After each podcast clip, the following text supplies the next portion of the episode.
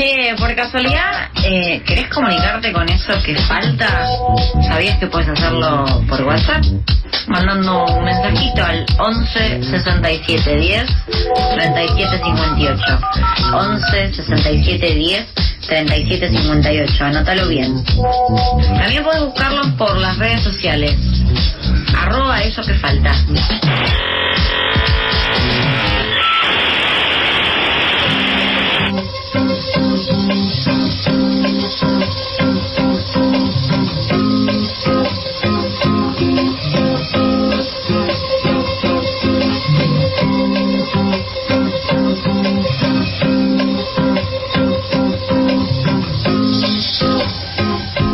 El 30 de abril del 2020, Facundo Astudillo Castro salía de su casa en la localidad de Pedro Luro y se dirigía hacia Bahía Blanca. Para llegar tenía que recorrer solamente 120 kilómetros en plena fase estricta del aislamiento por el COVID-19. Vamos a hacer un breve repaso de lo que tenemos de, de la información con la que contamos sobre la causa.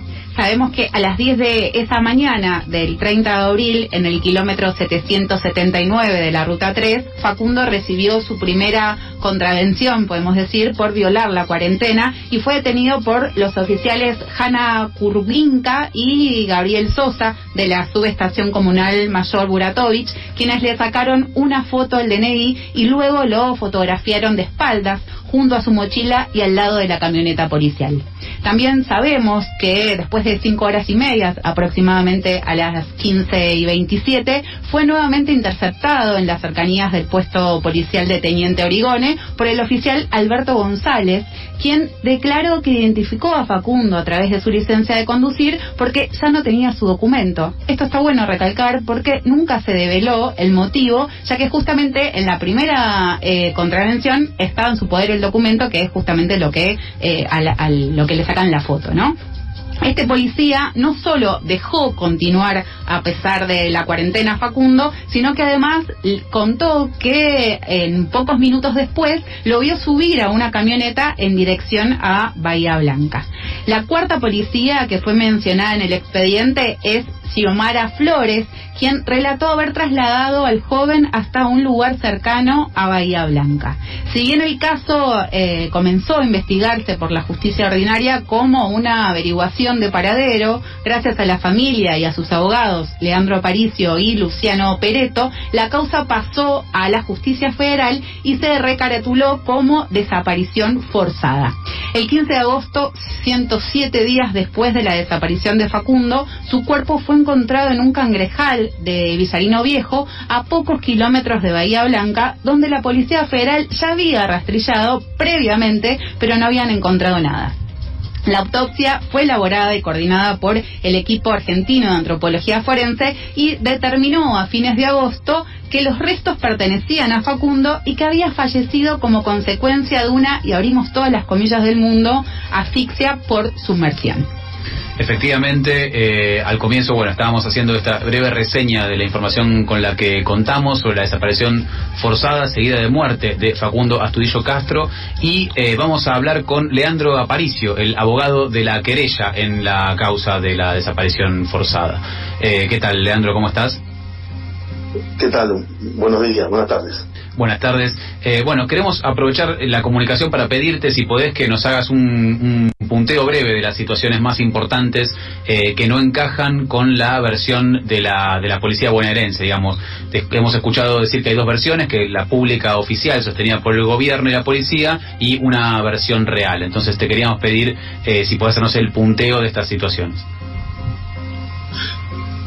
Sí, los escuché parcialmente mientras ustedes hacían el relato, bastante este, acotado y, y, real de lo que fue pasando. Eh, vamos a empezar un poco cronológicamente. El mismo día 15 de agosto se activa un celular a nombre de Facundo. Todavía no sabemos quién lo activó ni por qué. Hmm. Eh, ese, el día que se descubre eh, el cuerpo, al testigo que descubrió el cuerpo, lo empiezan a llamar DTN, ¿no? Y de otros medios, una información que le puede haber pasado nada más que el fiscal federal o el subcomisario. Uh -huh.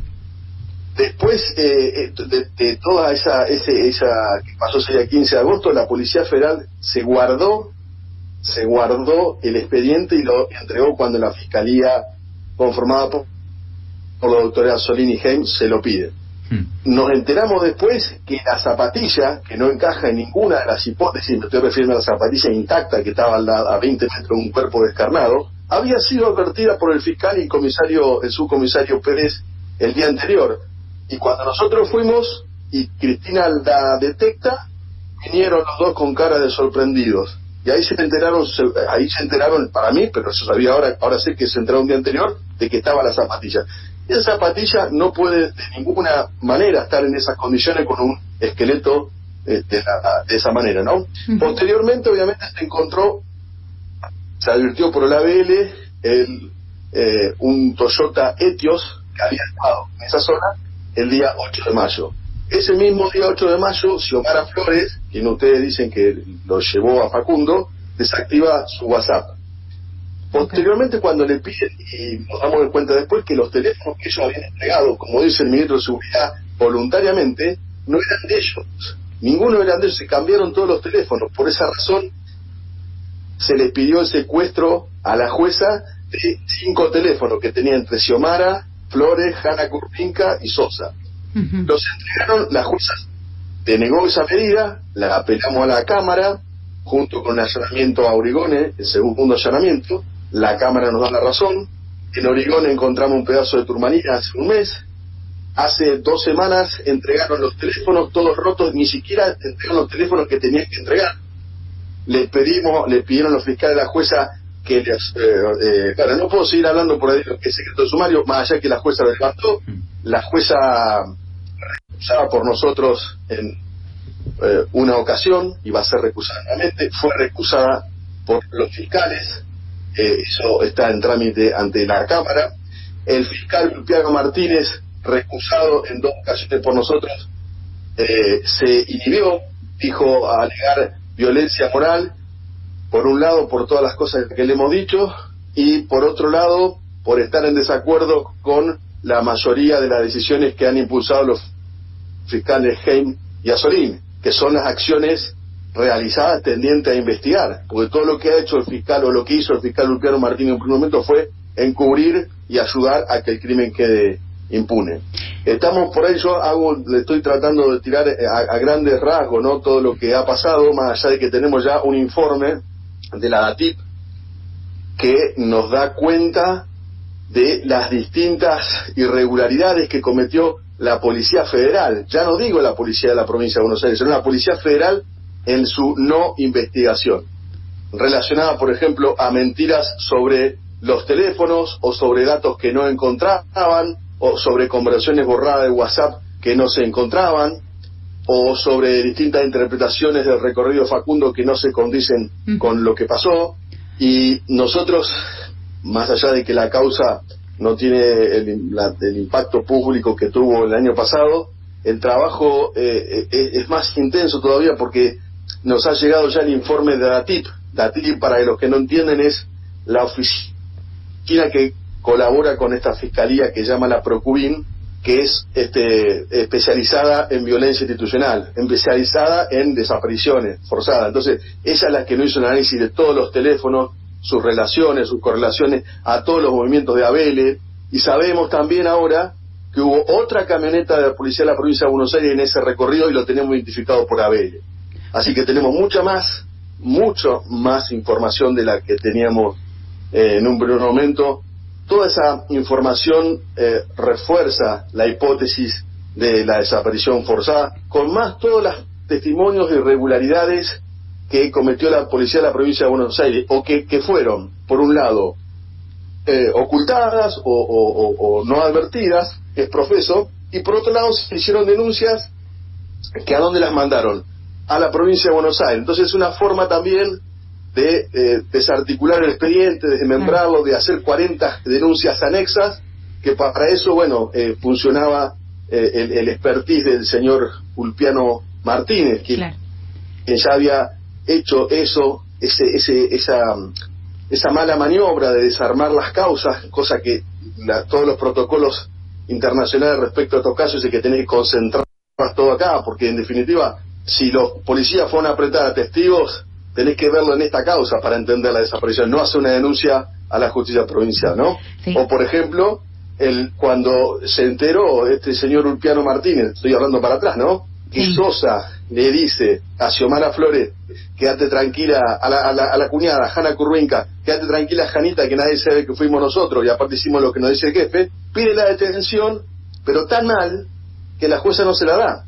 Es profeso. Entonces fue un jueguito que hicieron como para hacer que hacían y realmente uno tiene que ser agradecido que más allá de que cumplan con su labor y para eso le pagamos, la actuación de los dos fiscales que intervinieron a partir del mes de agosto nos ha permitido avanzar de una manera que no hubiéramos podido lograrla de otra manera. Leandro Natacha te saluda, ¿cómo estás? Una de las preguntas que, que, surge o que me surgen en realidad escuchándote todo el relato y justamente estabas haciendo como una especie de, digamos, de qué puntos contradicen con esta versión oficial o, de la policía. Eh, quería consultarte algo que quizás es muy ingenuo de mi parte, pero ¿por qué no hay policías detenidos? Sabemos, ¿no?, de, la impunidad que gozan las fuerzas de seguridad, pero con todo lo que estás relatando, eh, ¿por qué no, no se efectiviza, digamos, en la detención de, estos cuatro policías, por lo menos, eh, que aparecen en la causa? Porque tenemos una jueza que es la garante de su impunidad. Porque tenemos una jueza que lo único que le interesa investigar es ver qué pasó en ese lugar donde se encontró el cuerpo y desoír todo lo que, lo que pasó, porque eh, tenemos una jueza que no dice que no tenemos que, que, ir contra los policías porque haríamos derecho a autor. Para ustedes que lo saben, tal vez para el público derecho a autor es cuando vos agarrar a alguien por la jeta, ¿no? Agarrás a un pibe que anda con una remera de los no sé, de cumbia, entonces si voy yo con una corbata o va al pibe, aquí va a agarrar? Y va a agarrar el pibe. Entonces, ella dice que hacemos derecho de autor con los policías, pobre. ¿Cómo le vamos a pedir, a pedir la detención a los policías? ¿Cómo le vamos a pedir? Todo el mundo borra mensajes, dice la jueza. Dice, no, todo el mundo borra mensajes, por privacidad. Dice, ¿cómo le vamos a secuestrar los, teléfonos? Si, ¿cómo se van a comunicar ellos que son servidores de la ley? No te estoy exagerando, eso lo dijo en una resolución. Ah, entonces, por esa razón, hoy están libres. Por esa jueza que nosotros estamos trabajando para presentar, tal vez la semana que viene, tal vez la otra, una denuncia ya al Consejo de la Magistratura para que la juzguen por su mal desempeño en esta causa. Entonces, volviendo, ahora tenemos la jueza y antes lo teníamos al fiscal Lupiano Martínez. Esas son las dos cuestiones por las cuales no podemos avanzar o no podemos imputar o no podemos detenerlo, cosa que si hubiera un juez imparcial, hoy estarían detenidos. Y esto que nos contás sobre la jueza Gabriela Marrón, bueno, este también tiene que ver con las novedades que estabas eh, que estabas comentando sobre estos informes también eh, sobre la llegada de estos de estos teléfonos en, en esas condiciones, eh, pero también para bueno para, para informar sobre sobre esto que ya ocurrió, ¿no? ¿Qué sucedió con el fiscal Ulpiano Martínez? El fiscal nosotros lo, lo, intentamos, yo te puedo decir todas las malas cosas que hizo el fiscal, no me va a alcanzar el programa. Pero en virtud de todas esas cosas nosotros lo recusamos dos veces y la jueza nos dijo que no. Hmm. Ahora bien, en un momento determinado, y es básicamente después de que la Cámara le da la razón a los fiscales para allanar el, el, eh, la comisaría de Origones, donde se encontró una turmalina ahora, si quieren después puedo hablar de la turmalina de la sandía, el fiscal alega una violencia moral, diciendo que yo le había dicho muchas cosas, de hecho me denunció a mí en el colegio de abogados también, y alega que no se siente cómodo en este manejo de una fiscalía tripartita donde los otros dos fiscales imponen casi siempre las decisiones y que él no las comparte. Eso es lo que eh, pasa con el fiscal Martínez. Quiero contar una, una, cosita más de la señora jueza. gracias al perito Marco Herrero y sus perros, Yatel especialmente, se encontró la turmalina de Facundo, la turmalina para lo que la gente no conoce, es una piedra semipreciosa que eh, habían comprado en la cervecería donde trabajaba Facundo que se llamaba turmalina. Esa turmalina se encuentra primero en el Toyota Etios, que había, en el baúl de Toyota Etios, en el patio de gendarmería, ese Toyota Etios había estado el, 4, el 8 de mayo, perdón, en el donde se encontró el esqueleto. Y, aparte, encuentra un resto de turmalina en la estación de Origones, en el destacamento policial hace un mes. Y encuentra la sandía en Origones en julio o agosto del año pasado. ¿Sabe lo que quería hacer la jueza? Pedirle a los fiscales que lo investiguen a Marco Guerrero. Una persona que tiene una trayectoria intachable y que ha logrado resolver el primer caso de grooming en el país, que es el caso Micaela, de acá de Bahía Blanca, lo hizo Marcos. Marcos cayó tres meses después y encontró cosas un año después. Y la señora jueza lo quiere meter este preso o investigarlo porque dice que según ella, para ella no sé qué libro leyó, los perros no te pueden olfatear después de 72 horas. Entonces es tan burdo, es tan, tan este obsceno lo que está pasando, que, que bueno, uno lo, lo, ya lo, lo, tengo incorporado porque estoy, hoy estaba escuchando el alegato final de la causa de la AAA, donde está denunciando a cuatro que quedaron vivos de la AAA, 45 años, ¿no? El Negrito García, y donde ves cómo mataron a un sacerdote acá en Bahía, en el colegio Don Bosco, y está a la vuelta de la federal, y hay testimonio que los federales sabían que iba a pasar y no hicieron nada. Los federales, ¿no? Entonces, ¿cómo mirás cómo sigue la continuación de todo esto después de 40 años? Y sabemos la complicidad de los jueces federales y fiscales federales en esa época, y también, como corolario, este señor Urtiano Martínez de esta causa, que tuvo que investigar la causa AAA, hizo todas las cosas que volvió a hacer en este, en este, en esta causa, pero también lo vamos a denunciar a él. Entonces, yo por ahí siento un cansancio moral o una bronca cuando pasa todo eso y trato de explicarla de la mejor manera posible, porque hay tantas cosas para contar que si no soy claro, se dispersa y queda como un loco que está enojado y grita no, no, y, no no se advierte la, la, impunidad que, que, que, padecemos acá en Bahía Blanca. No, y también es súper necesario tener el reconto de la situación porque esto, como vos decís, como lo hacen con la causa, ¿no? Que van dejando partes en distintos lugares, también sucede con el tratamiento que podemos tener nosotros, los medios de comunicación, con el caso. Por eso nos parecía importante acá hace un año volver a, charlar con vos eh, acerca de, la causa de, de Facundo Astudillo Castro. Quería hacerte una pregunta respecto a esto que vos estabas diciendo, ¿no? del Poder Judicial, de la impunidad y de un manejo que viene eh, hace décadas.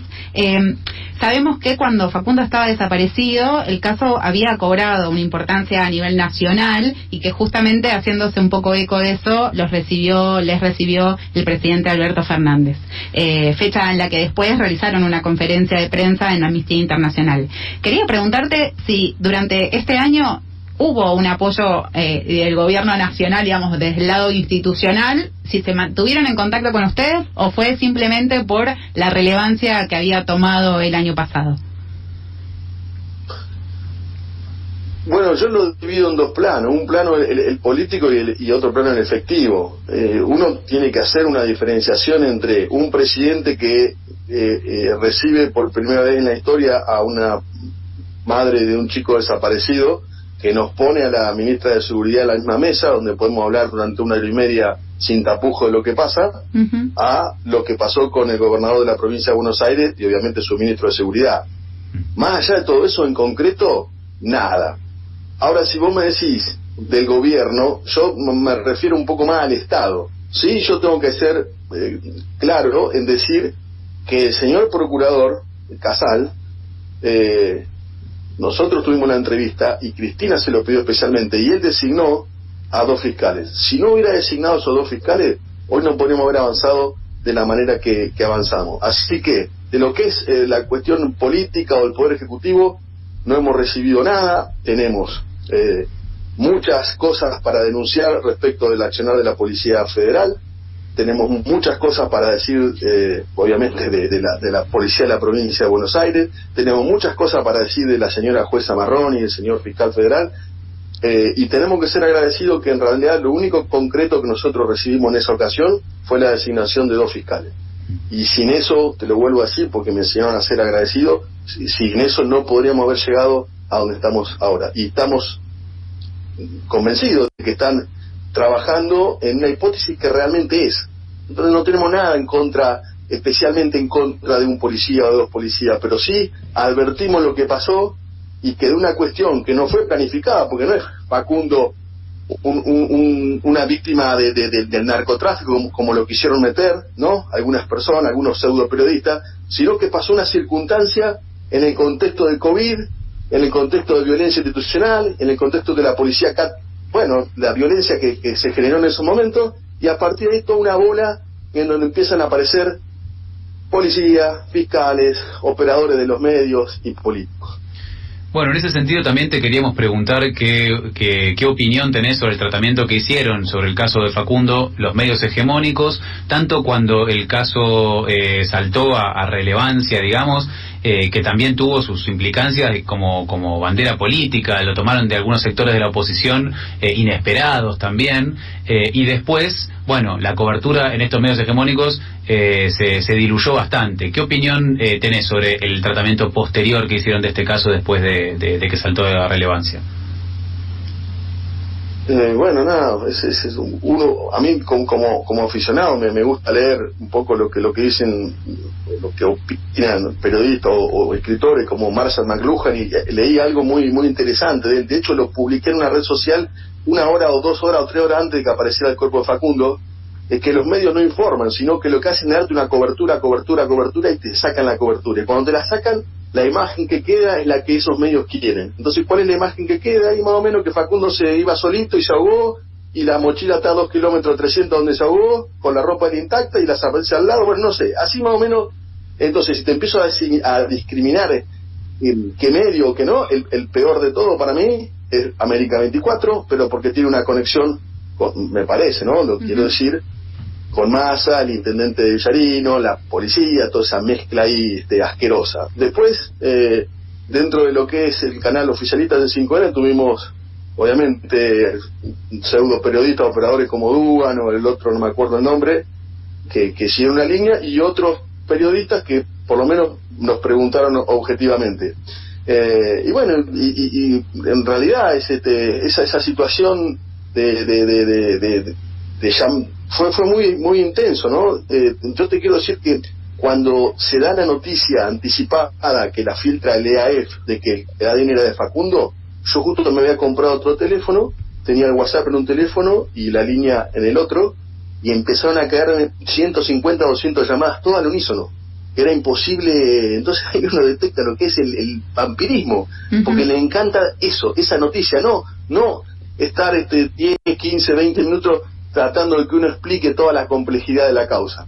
Entonces yo vuelvo a agradecerles a, a ustedes todas las reportajes que hemos tenido, que han sido varios, y los que tenemos ahora y que seguramente vamos a seguir teniendo, ya sea yo, Luciano, Pereto o Cristina, porque nos dan la posibilidad de, bueno, de contar lo que realmente pasa y no, no lo que venden los grandes medios.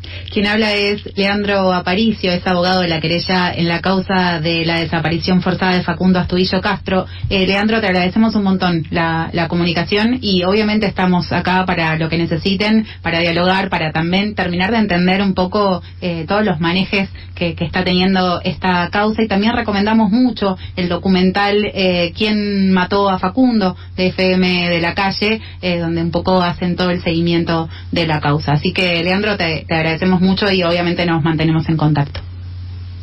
No, al contrario, yo soy el agradecido en nombre de Cristina, de Lucho, de todo lo que estamos buscando justicia por Facundo y bueno, hasta la próxima ocasión.